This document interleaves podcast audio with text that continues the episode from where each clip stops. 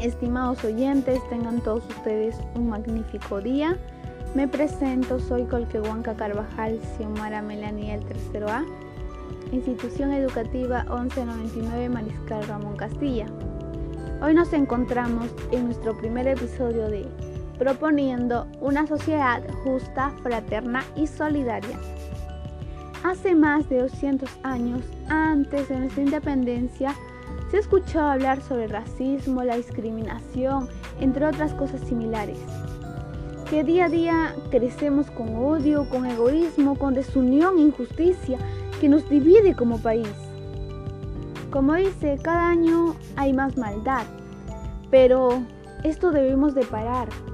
Debemos de cambiar todos juntos, razón por la cual te invito a reflexionar.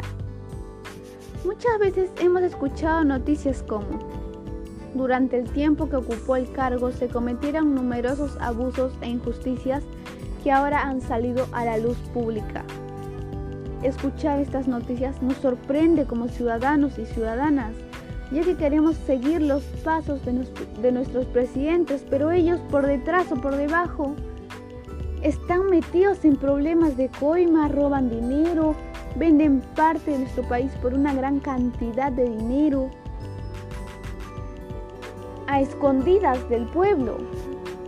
A muchos de los pobladores indígenas u originarios no los toman en cuenta, violan sus derechos, como el derecho a la libertad, como el derecho a la salud, como el derecho a la identidad, ya que no todos cuentan con DNI, como el derecho a la vida, ya que muchas mujeres por falta de información se embarazan siendo jóvenes y lamentablemente deciden abortar a esos hijos que ellos no tienen la culpa.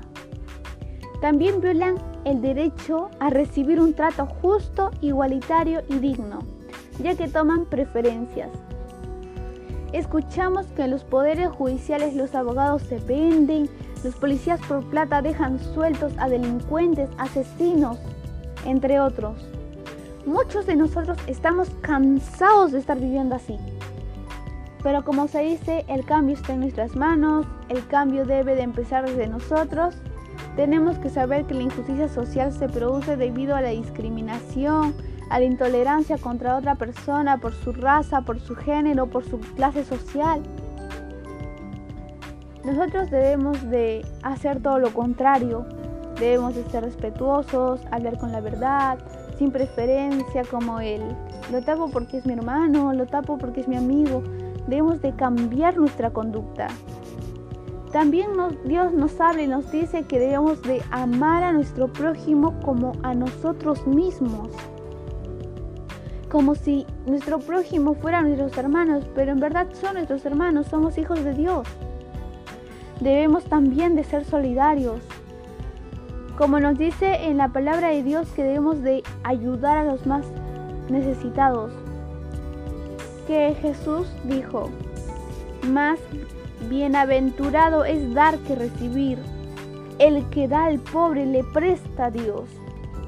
Debemos de darle la mano a nuestros hermanos, a nuestros compatriotas, a nuestros vecinos, a los que nos rodean.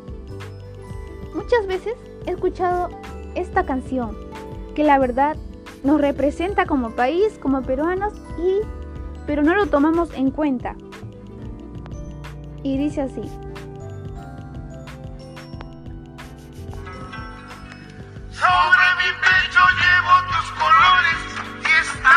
Amores contigo, Perú.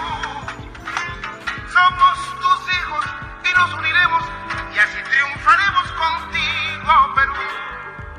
Unida la costa, unida la costa, unida la tierra, unida la sierra, unida la selva contigo, Perú.